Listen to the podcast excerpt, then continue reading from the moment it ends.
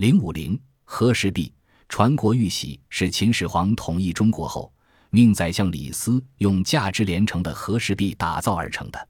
秦始皇把这块大印称为传国玉玺，就像他称自己为始皇帝一样，是想让这块玉玺代代相传。可事实却并未如他所愿。关于和氏璧，还有一段悲惨的故事。相传在春秋时期的楚国，有一个名叫卞和的人。一天，他在荆山（今湖北省南漳县西）砍柴时，发现了一块大青石。当时正有一只凤凰落在上面，他认为这一定是一个宝物，因为凤凰不落无宝之地。他便把这块石头弄了回来，献给了楚厉王。不识货的楚厉王硬说这是一块普通石头，说他犯了欺君之罪，砍掉了他的左脚。楚厉王死了之后，楚武王继承了王位。卞和认为又一次机会来了，便再次去献宝，结果楚武王以同样的理由砍掉了他的右脚。待到楚文王即位后，卞和因献宝失去了双足，便抱着这块玉在荆山下哭了三天三夜，哭到眼睛里都流出了血。文王知道了这件事后，就派人把他接进宫中，问他为什么痛哭不止。卞和说：“我哭并不是因为失去双脚，让我伤心的是。”这明明是珍宝，却被说成是石头；明明是忠心耿耿，却被说成是骗子。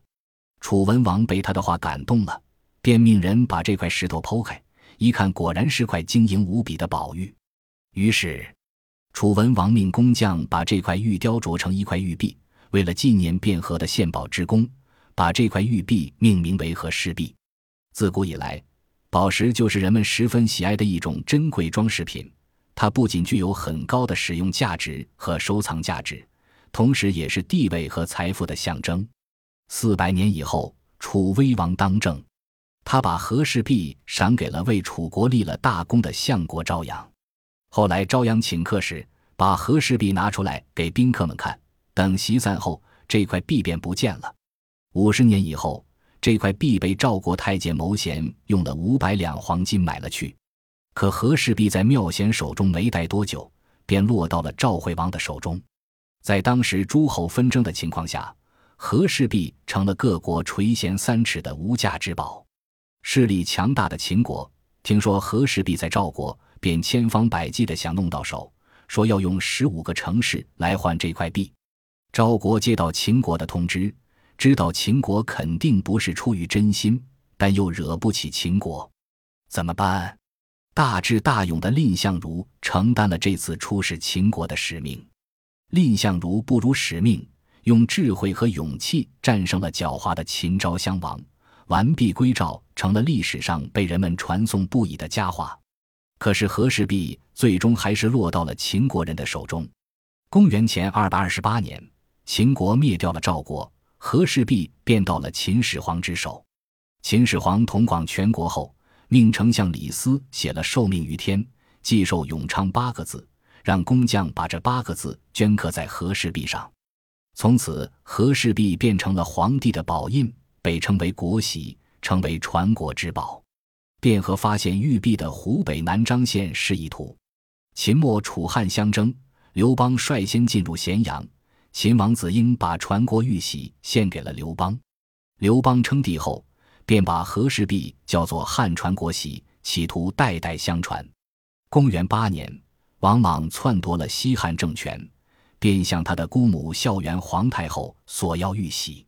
太后一怒之下，将玉玺摔在了地上，玉玺的一个角被摔掉了。后来，王莽命玉匠把缺掉的一角用黄金补上了。光武中兴以后，传国玉玺又到了汉光武帝刘秀的手上。到了东汉末年，汉献帝在战乱中成夜逃出皇宫避难，仓促间未带玉玺。等到献帝等人再返回宫中时，玉玺已不知去向。不久，董卓祸乱朝廷，各路诸侯纷纷起兵讨伐董卓。公元一百九十二年，长河太守孙坚攻入洛阳，发现在城南真宫的一口井中向外放射出光芒，便派士兵打捞，结果捞出一具女尸。女尸的脖子上挂着一个朱红色的小盒，打开一看，正是人们梦寐以求的传国之宝和氏璧。孙坚在燕山战死后，和氏璧便落大军阀袁术的手中。袁术死后，和氏璧又被广陵太守徐英夺得。他为了讨好曹操，便把这个稀世珍宝奉献给了他。司马氏统一天下后，和氏璧自然到了晋朝的宫中。西晋末年，战乱频仍，这块传国玉玺也不断易主，最后又落在东晋王朝的统治者手中。此后，经过宋、齐、梁、陈、隋几个朝代，和氏璧又传到了唐朝开国元勋高祖李渊的手中。他把和氏璧改称为宝，想作为他们李氏家族的传家宝，世代相传。和氏璧传到了五代十国，才最后彻底失踪了。当时宋太祖赵匡胤从后周柴世宗那儿得到两块宝印，可那里面没有和氏璧。宋哲宗绍圣年间，有人在咸阳获得一方玉印，当做传国玉玺献给当朝皇上。经十三名学士官员考证。确认是真正的秦制传国无玺，不过有很多人还是不太相信这是真的。到了明朝弘治年间，又有人把传国玉玺献给皇帝，孝宗皇帝认为是假的，而没有使用。清初，故宫博物院藏有三十九方玉玺，其中有一方被认为是传国玉玺，后经乾隆皇帝钦定，证明是一块赝品。直到最后一任清朝皇帝溥仪被赶出皇宫时，当时的警察总监还在追查传国玉玺的下落。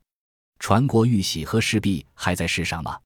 如果在的话，他在何人手里呢？